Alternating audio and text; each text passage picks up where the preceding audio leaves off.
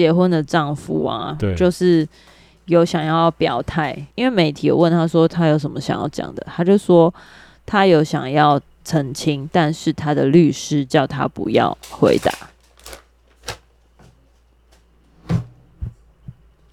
律师说在点剪掉开庭之前都不要回答，我觉得超酷的。哦，所以嗯，台湾的司法系统我不知道，因为像美国的话就是很吃民意，就是因为因为台湾没有评审团制啊，所以其实没有跟民意无差。好的。哦，突然觉得好累啊！你觉得现在这个时候录 podcast 是不是弄死自己？对啊。唉，好累啊。你你坚持啊！我是觉得最近点阅率没有很高。Short 其实是有帮助的。Shorts 的只有帮助它本身那个影片触及，它没有帮助完原本的网站。有有，因为我的 Short 是做用完整的做的，所以它。可是完整的那个观看数没有上来啊。哦，你这样讲也是。对啊，所以重点不是说他那个 Shorts 有多少人，重点是他没有帮助主要的影片呢、啊嗯。是了。就只能说明大家比较想看 shorts 这样而已。对对，因为 short 的确是比较好看，因为谁要看一小时的东西啊，对不对？如果不认识的话，那我们今天来录个三十分钟就好了。你想吃法式龙须糖吗？我比较想吃 XO 酱的人。好吧，来吃吧。这个这包幸存了很久，他一直在各样的比赛中成为优胜者，一直没有被吃到。如今他残存，李锦记。这包是是阿佩送的吗？对，他从香港回来的时候买的，李锦记 XO 酱的薯片。我第一次收到这么特别的香港礼物，可是好像去香港都是买零食。拍手，给你拍，今天可以拍。嘟嘟嘟嘟，嘟嘟嘟嘟，嘟嘟嘟，啦啦啦啦。嗨，我是子子，我是品和，欢迎来到餐桌盒子。每一集我们都会在餐桌闲聊最近发生的事、时事、私事、感情、育儿和朋友的八卦，在你通勤吃饭的时间陪你聊些干话。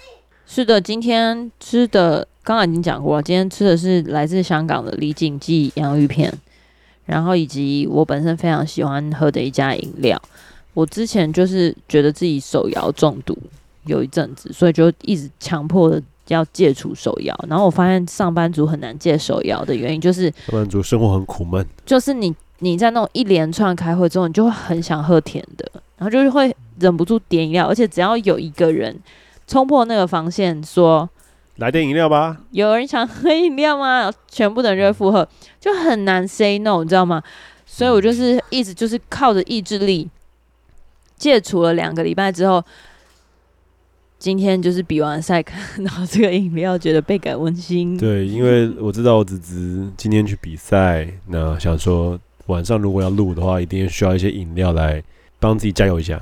嗯嗯，没错，我很喜欢喝这家叫做李记红茶红茶冰。嗯哼，然后他我都没有喝他的红茶，哎，我都喝他的，我们都喝那个，因为我们最喜欢喝的手摇是甘蔗青。就是甘蔗青茶，所以我们就是不同的品牌都会去尝试它的甘蔗青。目前我们喝到最好喝的还是初韵，我不知道大家有没有喝过初韵，但是初韵算是就是文山区蛮独一无二的，因为毕竟这里的选择不多。哦，也是，但因为我们也有去喝过不同厂牌的甘蔗青，都差强人意，还好。我觉得像我喝甘蔗妈妈呀，就是甘蔗味很浓。我正想说，我觉得甘蔗妈妈的甘蔗青没有很好喝。我觉得是因为它的清茶不好喝，它的甘蔗香很很浓。毕竟它是甘蔗妈妈，不是清茶妈妈。对，所以它的，但是它的那个甘蔗跟清茶比例没有抓好，或者说只是单纯我们不喜欢而已。可能有些人喜欢吧。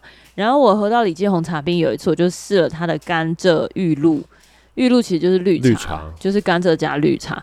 然后我觉得很好喝诶，就是比清茶还有一种清爽味，所以我就、哦、可能是因为我本身就不喜欢绿茶，我就讨厌绿茶婊。不是说错了，我不喜欢绿茶。你是不是觉得绿茶有种便宜的味道？就是我不喜欢绿茶的一个味道。对，我连那个喝那什么查理王，我都不喝绿茶。我都没有在喝查理王，我觉得查理王的那个太人工。好，我们这边不是要评比茶类，只是跟大家介绍一下，我们今天就是回到了手摇的怀抱，然后吃一些垃圾食物，要来讲今天的主题是什么啊？今天主题就是来分享你今天才刚结束的越野赛心得。今天是什么越野赛？The North Face 就是北脸。北脸每年都会办越野比赛，然后他们之前最有名的是好像一百公里吧。Uh 然后他们后来极限越野啊，对，然后后来他们近几年，近五年疫情之前就还蛮有名，毕竟它是一个大厂牌，然后就办这种短公里到。长公里数都有的越野赛，那因为它是一个很大的户外品牌，所以就会吸引很多可能很初级的越野跑者。所谓初级，就是他你可能没有听过那个越野跑，可能没有跑过山，然后想要尝试看看，就会、嗯、因为他们像这种牌子都会下 很大的行销跟宣传费、嗯，然后会找一些厉害的艺人代跑什么的。像今年找的就是林柏宏。林柏宏就是那个笑起来很可爱的，对，就是那个我小学同学的弟弟。什么？我的左眼遇到鬼之类的。啊，对对对对对，嗯。然后，但他他要跑吗？他跑比我慢。他跟你跑同公公里数？他十 K 啊，因为他好像体验赛。然后他是我回来休息的差不多，换完物资，然后拿着相机要去拍我朋友的时候，他才跑回来。然后我们就大家都一直帮他欢呼，就一直大叫呜什么什么柠檬怎样怎样。然后我们叫完之后，我的队友就转过来说：“是否跑得有点慢？”然后我就说：“人家第一次跑嘛，对啊，因为我哎、就是欸，我第一次跑十三 K 吗？还是十二 K？我第一次跑十三 K，跑四个多小时、欸，哎，我不知道大家有没有概念？你就想象半马，如果你三十分钟跑五 K 的话，你应该一小时可以跑十 K 吧？”那跑山通常都是会再加个，比如说五到十 K，所以跑山的十三 K 可能相当于快要半马，可能没有到半马，哦。哦、但快要半马，因为它的那个难度比较高，难度比较高，然后爬升啊什么的，哦、就是对于心肺是一个很大的挑战。对。然后我之前都是跑那种十公里以下八九 K 什么的，我第一次跑到十三 K 的时候，好像是倒数十名，就是大概一百多人，就是你弱弱。我其实所有的运动都蛮弱，弱，弱，嗯，OK，没关系，你自得其乐很好。我我觉得开心就好啦，就像就像那个这一次，好像今年今年算是蛮多人，对，因为今年的行销宣传什么的都做的很大。哎、欸，我打个岔，虽然你一直讲说做的很大，但事实上，我像我今天白天我跟 Jerry 录音的时候，对，因为我今天白天跟 Jerry 录那个我的，你有跟他讲说我去比赛，然后我就说，哎、欸，子子今天去越野，然后他就说越野什么？越野车吗？越野脚踏车吗？他就是、oh, oh. 他他不知道有越野跑这件事情。我，我应该讲说他的行销做的很大，是他针对 Target 跑步这一群，uh uh. 因为。台湾路跑还蛮盛行的，对，就是马英九嘛。可是越野跑，你知道你太哎太 old school，马英九大概是十年前。没有，我的意思就是说，因为有马英九这个好人物喜欢跑路跑，所以全台湾的人都知道有路跑这个。我觉得那个时候在他那个年代，应该是有一个有一个很大的 breakthrough，是因为他。对对对对对。可是近几年超多艺人跑路跑的，比如说温贞菱啊，然后。Uh -huh. 什么王心田，反正就是很多，然后很多艺人开始玩三铁，嗯，可是因为你如果不是运动圈的人，对，你就不会被 target 到，因为他们下的都是路跑跟三铁、骑车啊什么，然后越野跑其实是在七八年前台湾才刚开始，是，然后近三年我觉得特别是疫情之后就是很爆炸的发展，嗯，像我这一次他们就是有我们，诶、欸，他们的比赛有分十 K。二十 K，然后五十 K，那他们的那个十 K，因为人数太多，还有分两种，一种是十 K 体验组跟十 K 挑战组。你平平都是十 K，是路线不一样吗？没有，完全一样。每平平都是十 K，然后 硬要分两组，一组有成绩，一组没有成绩。哦，就是可以慢慢来的就体验组，然后如果你想要竞赛型的，OK，就是，但是路线都一样，我觉得还蛮奇妙的。然后。因为我就是挑战组嘛，就是会会算有晶片要算时间的，uh -huh. 所以一开始的时候，我有在现场碰到一个之前在其他比赛有碰到的朋友，其实我不认识他，然后我他之前见过我，然后我 我对他完全没印象，但他就跟我攀谈，然后他就一直跟我讲说，你要站前面一点，因为那个。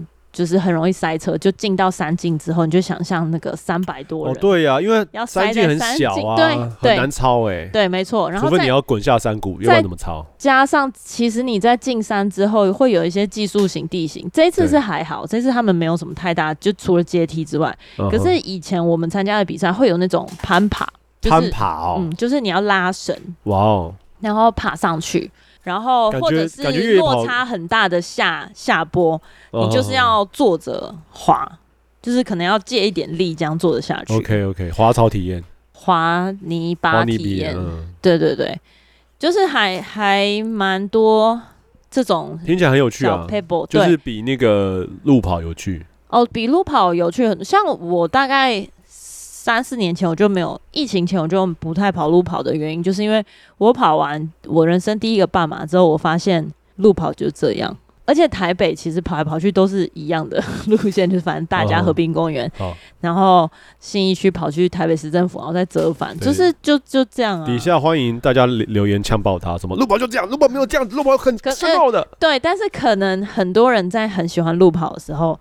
他会每一次去刷新自己的记录，OK，像全马的人，他们就会不断挑战破三啊、破二啊。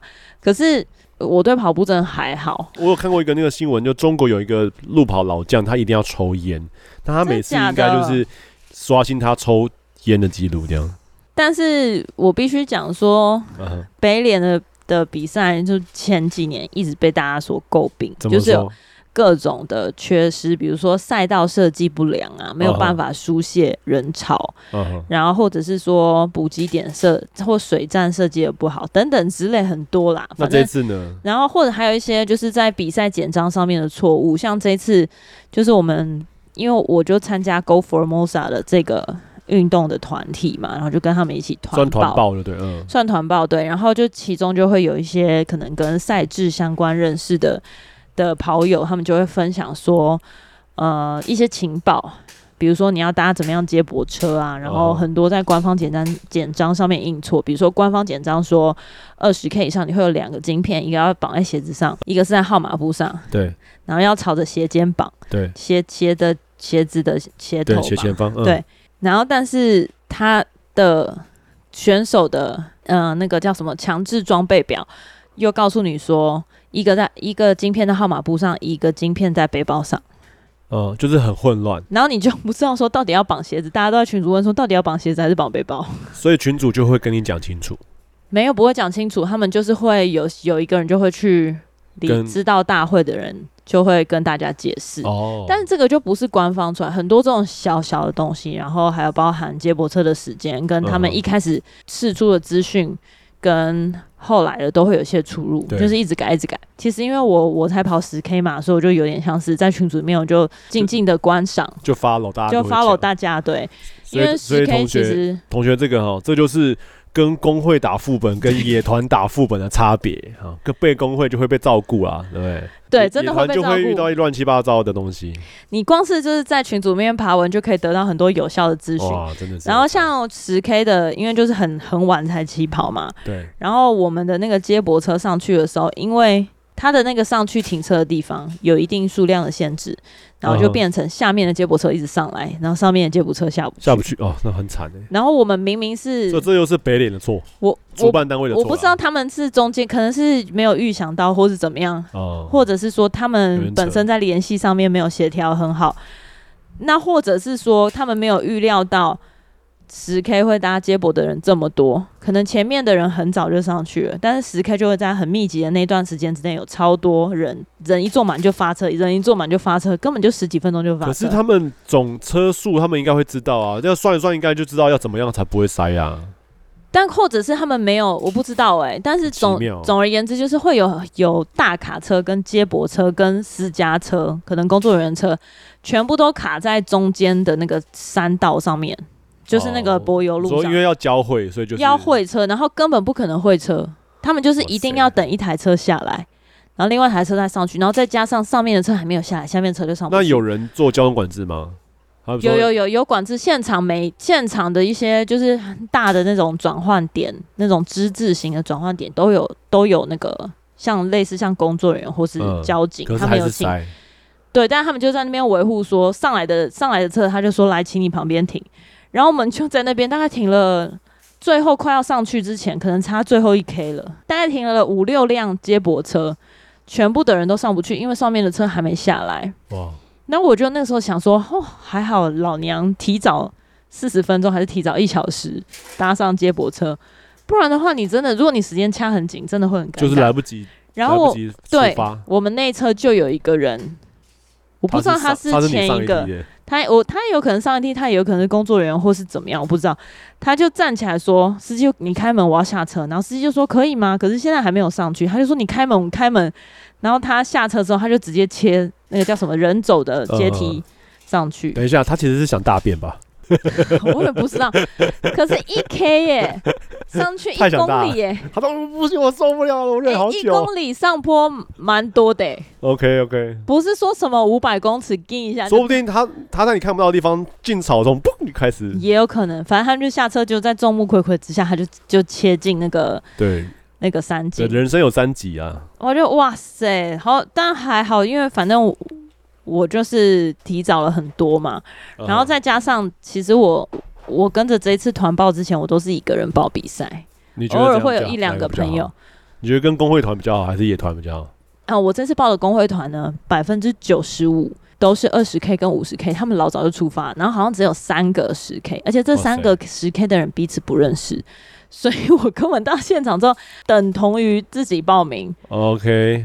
对，然后大大们都去拓荒了啦，只有你这个小大大们都小屁孩对，在五人副本提早一两个小时就已经就已经出发，早就发车了。对，然后我就在现场就弄好了一切，就是那个物资啊，什么都几乎都弄好之后，就有点不知道干嘛，就 就上完厕所，然后就对，然后就开始划手机，然后发一些动态，就想说哇，快要开赛了，加油！然后那时候就是心情很糗。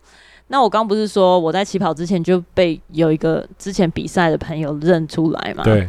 然后他就开始就跟我分享一些那种比赛的一些小 tips，他就说什么你要往前站啊，因为等一下会塞车什么什么。然后就一开始的时候你速度要拉高啊，不然的话你后面就会被卡住，就被速度慢的人卡很久，等等之类什么。就跟玩游戏要先氪金，先氪上去，你后面比较快。他我如果可以氪金，我还想氪金哎、欸。它有点像是说，你前面就是要猛猛地拉起来，对，要不然后面会被挤住啊。对，我是蛮感谢他的啦。那你有这样做吗？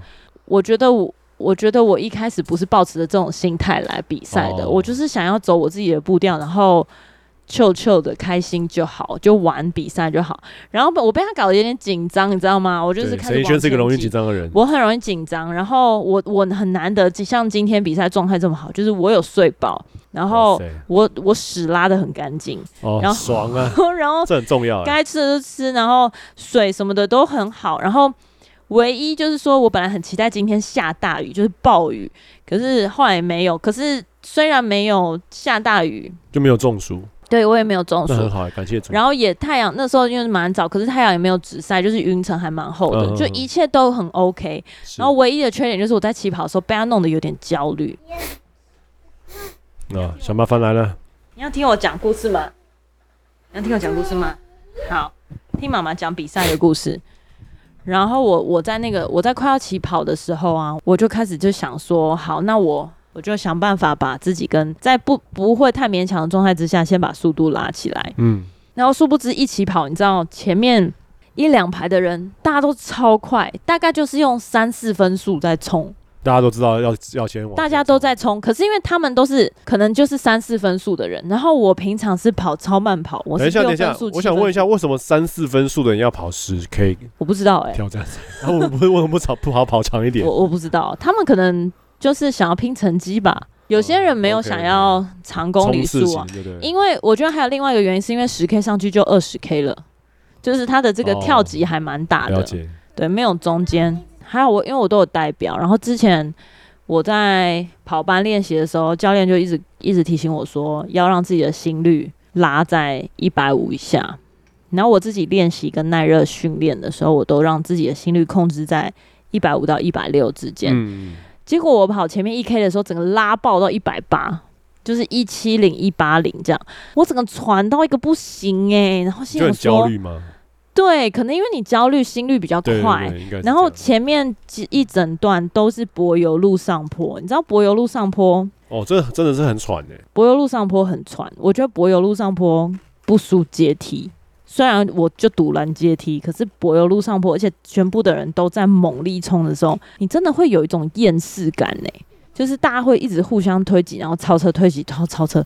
我之前看那个马拉松硬汉的漫画，很久以前，三十年前吧，他讲说那个往上坡跑有种猫步跑法，就是很小的碎步，然后很贴。其实上坡跑法就是台膝跑，高台膝跑。哦，是啊。上跑班有教练还是有差啦，就是如果你真的有练习的话，你上坡就跑得起来。对。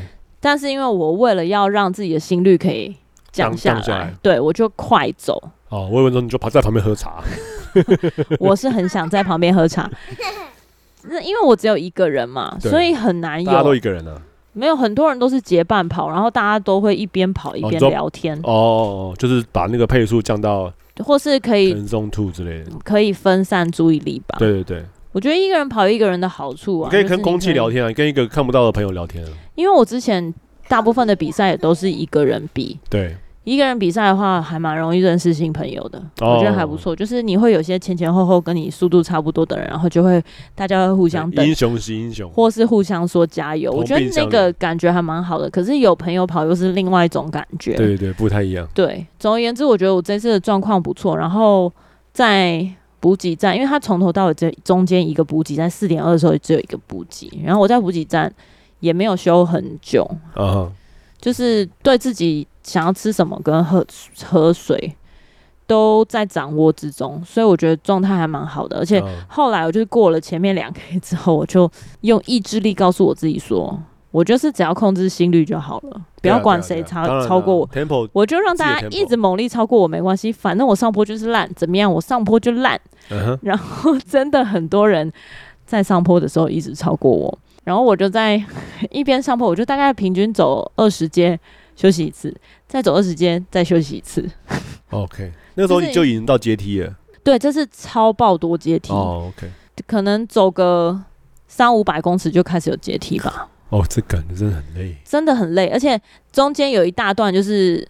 去程的时候一直下阶梯，然后一边下下到你心寒，你知道吗？你就知道等一下回来的时候。哦，哎、欸，你们是折返哦，你们不是绕一个圈？我们是尾端有绕一个圈，但是中间有一大段是折折返。哦，你就会很心很说啊，干糟糕了，就想说死定死定，现在爽，等下就累了。对，然后果不其然回来阶梯的时候，就大家都一直在互相等塞车，因为你会有。去向的人跟反向的人，啊，然后就一直在互相借过。跟你一旦走到中间，你又很难休息，因为你一旦休息的话，你就会有双向在会车、三项会车，你懂吗？就是你已经在单行道休息了，然后你后面的人要超过你，可是他又有那个前方来车。Uh-huh. 可是除此之外呢，都蛮顺畅，然后蛮开心，也觉得自己状态不错。然后下坡我就想说，好，下坡我就要开始开了，因为我就自认为。老司机开车喽，开，对，我就要把速度开起来，因为我对下坡开起来开起来还不错，这样就自认为下坡还不错。虽然下坡没有到非常快，但是我下坡不会停，我也不会怕，所以我就下坡就开起来。结果 一开起来呢，到最后速度开起来，速度开起来，然后到最后两百公尺的时候，脚外侧抽筋。哦，是啊。那还好，剩两百公尺。嗯，剩两百公尺，而且就是你有点像是你觉得自己状态不错，然后我的水分、盐分刚好，因为他们都会有在那个转弯点的时候会有志工嘛，嗯、然后那个转弯点的时候就有一个志工，感觉就是一个越野跑的老前辈。对，我就在他旁边坐下来，我就说我拉一下筋，因为我好像就是有点拉到，还是有点抽这样。然后他就说：“哦，外侧哦，外侧很难按。”然后他就帮我推了一下，我就说：“我 两只脚都抽，可以帮我按一下吗？”就在路边帮我按脚，我真的是，我真的是就被更小。然后而且我还躺在地上。哦，是啊。有痛到要躺在地上？没有痛到地上，我就趁机休息而已。Oh, 我没有痛到躺在地上。那.我想说，反正就快到了嘛，我就我休一下啊，这样。他真的很热心，我忘记问这个教练的名字。他感觉是个大前辈，他就跟我说：“你下。”我说：“我可能自己反省一下，我觉得下坡的时候我有点内八，或者是我的侧的角度让外侧会很用力。”然后他就跟我说：“你的膝盖放太硬啊，然后。”脚尖太颠什么之类，后来他就好像因为他他要回去了，所以他就跟在我后面看我的姿势。哦。对，他就跟我讲说，他就超过我，然后跟我讲说，膝盖再放松一点，什么弹跳，用弹跳的感觉怎样怎样，嗯、然后我就稍微修正一下跑法，然后他就在阶梯下面等我说，嗯，不错的进步，我觉得很感人呢。你 抓他做全套，就是要帮要帮按摩，整个在过程当中碰到教练，你知道吗？然后。嗯反正这一次是蛮开心的，然后重点是跑回来了之后，很难得有这个机会可以跟其他的跑友，都是二十 K、五十 K 啦，五十 K 比我回来早早回来很多，你知道吗？嗯，像我爸这次就是我回来的时候，他整个人已经换装好了。哦，我以为有什么，他已经吃完牛排，他差不多意思，他就在那边休息，啊、傻眼呢，他好像第七还第第八名，蛮强的，很强，然后。然后我在那个时候回来，就是会看到一些可能只有见过一两次面的朋友、跑友。哦、我有看到你的限动啊，你就一直在那个宝可梦收集啊。对，我就是宝可梦收集各个教练，所以真的是蛮蛮不错的。我觉得原来比赛有认识的人一起比是这种感觉、哦。对啊，蛮有趣的。嗯，因为我以往都是自己去，或是有一个朋友去，然后就大家结束就会默默的离开。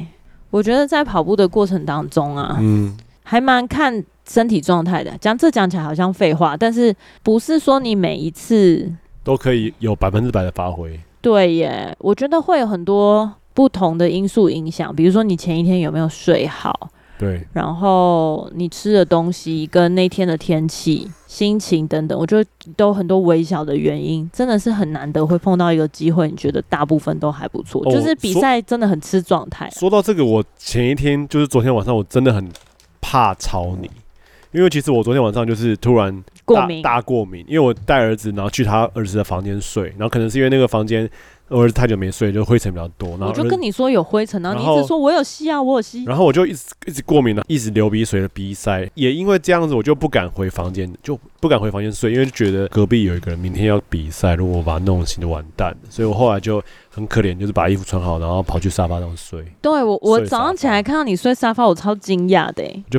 我大概三，我就算睡到三点多，突然间自然醒，然后觉得好像差不多睡够了，大概到三点，那也不错。三点多四点的时候，那个时候就觉得说，哎、欸，还有一点点时间，然后躺一下，结果就发现你睡在客厅，然后我就想说，嗯，你应该是怕吵到我，我超怕的，因为我看到地上充满了那个擤鼻涕的卫生昨天一个很煎熬的晚上，我一直一直一直擤鼻涕，辛苦你了。后来有吃药比较好吗？后来换衣服比较好。对，所以我觉得就是比赛也是这样，就是你记得之前我去比那个 CT 的时候，对，就是三铁接力的时候，然后我们一起去台东，嗯、uh-huh，那个时候我也是好像两点多还三点就要起床，然后前一天晚上因为我们就住饭店，然后就睡在同一个房间，在同一张床。我要睡觉的时候，他们还没睡，他们还在看电视什么的，所以我就睡得很不安稳。然后我起来的时候，他们都还没起来，而且那张床很晃。我只要屁股仰一下，然后隔壁就会被惊醒，这样子就是很很容易影响到隔壁。啊。所以我觉得就是比赛的这个作息吗，真的是很 家庭不友善。对啊，没有不知道怎么讲。但是我觉得就是职业，就是要让自己的身体调整到一个每次都可以到很好的情况。我记得我之前因为有一次采访，采访到一个他好像那个时候在台湾已经做官了，可是他。那个女生，她以前在维也纳是学钢琴演奏，然后他说他们的学校甚至有教他们在比赛前或在演出前一天晚上要吃什么，隔一天才不会不舒服。哦，对，这个其实我这就是职业训练啊，我觉得。我之前就跑山的一个前辈，他是一个对饮控、饮食控管非常非常执着，或是很很坚持吧的一个前辈。很多人都会问说，我比赛前一天或比赛前几天要怎么吃？他就讲到一个还蛮好的论点，就是说你身体的改变啊，不是一个礼拜没错就可以适应的，所以其实是那种你长期怎么样去改变你的饮食，然后它会渐进式的帮助你的细胞啊，还有你的身体跟循环的状态，都是保持在一个。还蛮蛮健康，或是说蛮适合比赛的体质，嗯，所以不是只有前一天或是前一个礼拜，因为很多人都是前一天或是前几天才开始早睡早起，那没有用啊。那其实、啊、对，对对，就你本来就不是早睡人，然后你突然要早睡，就是有点运气运气啦、啊。可是我觉得真的对上班族或者说对一些需要加班的人很难呢、欸，因为我觉得加班，像我今天就是中间有碰到我。越野跑的教练，uh-huh. 然后他就说他状态，他今天状态不好，然后他因为他这礼拜都在加班，然后我就马上很有共鸣，因为加班真的很累，然后那个累是你身体跟心智、心灵一起累，对对对，就是心累又身体累，哇，那个真的是不是睡觉就可以。最近听到就是七天连续少，每天都少睡一小时，等于二十四小时没有睡的人，他的疲劳程度。对，然后胃平注意力也是。平和看到这个影片的，知道这件事情之后，就当天就强迫我们全家要九点上床睡觉。对啊，超崩溃。但有不是这种，就是要渐进式，你没有办法一夜之间改变、啊。就是你，你就我们九点全部的人躺上去，然后睡不着。就是对对对，彼此互看一下，你看我，我看你，怎么办？然后硬是躺到可能十一二点才睡。没有啦，十点半之类的吧，有比较早半二十分钟。没有我我但可是我我可以我还蛮同意，就是真的需要早睡，因为你睡的时段对的话，对，对，对，跟整体真的会落差蛮大。所以我觉得我这次很感恩我的状态不错，虽然我的名次还是没有很前面，因为你知道我一直以来都是。没关系，心情好就很重要。我觉得你的状态好跟你的心情好，没错，就很值得哎、欸。对，没错。那我想要特别讲一下，就是说为什么喜欢跑山。其实我到现在还没有喜欢跑步，可是我会为了爬山或是跑山来练习跑步。呃，应该就是说大家都会很很普遍嘛，就是用跑步来练心肺。对。可是我觉得跑山，它就除了心肺之外，因为它有很多不同的地形，嗯，它会需要你整体的协调性。然后再加上，因为它它是在山境，所以你的落脚点。需要全神贯注，就是像你路跑的话，你可能跑到一个程度，你会有点放进入一个 zone，对对，你在那个 zone 里面，对，你会你会启动自动导航，你可能就是看前面大概十到二十公尺的地面，然后就这样往前跑。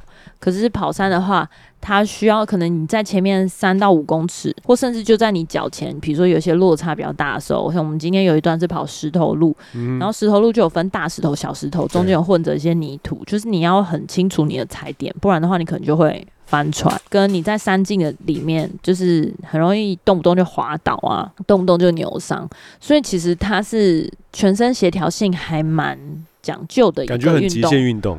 也没有到极限，就是说它它其实没有什么速度感，可是也是有危险性。对，然后受伤，可能我觉得受伤的几率也比路跑高一点吧。就是两个外侧要被人按摩这样。就是像我之前，我去年还是前年的比赛，去年的比赛吧，因为我去年好像是接着 CT 比完的，隔一个礼拜然后就去跑山，结果我就脚踝就翻船的地方就就复发这样子，然后后来发现说，哎、欸，其实翻船的时候我的筋膜跟脚踝没有受伤，是因为我肌力太弱，所以就关节很容易很容易痛，嗯，就是没有你，如果你肌肉强的话，其实好像比较容易好保护关节。整体而言啦，我觉得跑山真的是挑战性跟趣味性比较高的一个运动，嗯，比较不无聊啦。对，真的是比较不无聊。然后再加上台湾的山真的很多，所以不会是很难跑到重复的路线，只是会很容易跑到别人的屁股前面，就是因为塞车。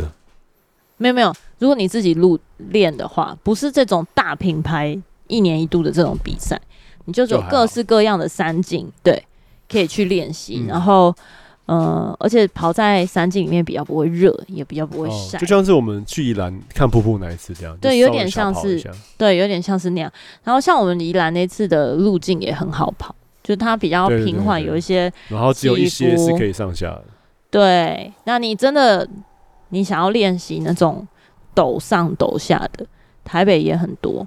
嗯，所以我觉得就是很方便，然后又有趣。我觉得也是因为为什么这几年会越来越红的原因吧。嗯嗯嗯。对，那在国外呢，国外的三进相对的就比较容易，所以国外的比赛都是很长公里数哦。因为他在台湾，呃，跟台湾比起来，台湾的技术性地形就很多。对，国外就比较少攀绳或者是攀爬。可是他们的公里数长的时候，也会有一些在气候上面的变化，比如说他们到某一些地形就会刮大风，哦，蛮有趣的。或是在雪地越野跑，对，就是很多类型啦，嗯、不会像路跑就永远都是路跑。嗯，可是我觉得路跑的人就追求一种耐力吧，或者说时间点的。就路跑的人可能有很多的人哲学问题想要去思考，他们就趁着他们在跑的时候去想这些问题。哦，你记得阿贵嘛？就是我一个大学长，他真的是在。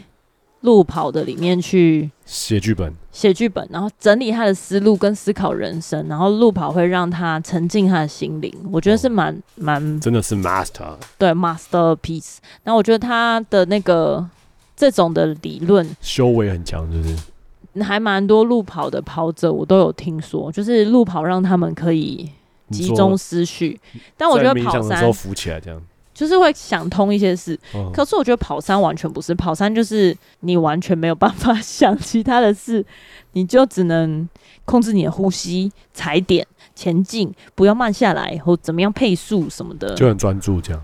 嗯，我发现你都会选一些要需要很专注的，像是那个自潜。对啊，因为。我觉得焦虑的人比较需要这种很需要完全集中精神投入的运动，才有办法，才会比较舒压吧。那你很适合 MOBA，就是那种五打五的那种英雄联盟那种，它也是很 focus 专注。所以上路上路上路，或者下路打 support。这这个我就没办法，对我尝试过但不懂。哦，那个我也不会，那个超难的。对，所以嗯、呃，很少很少有机会讲到运动。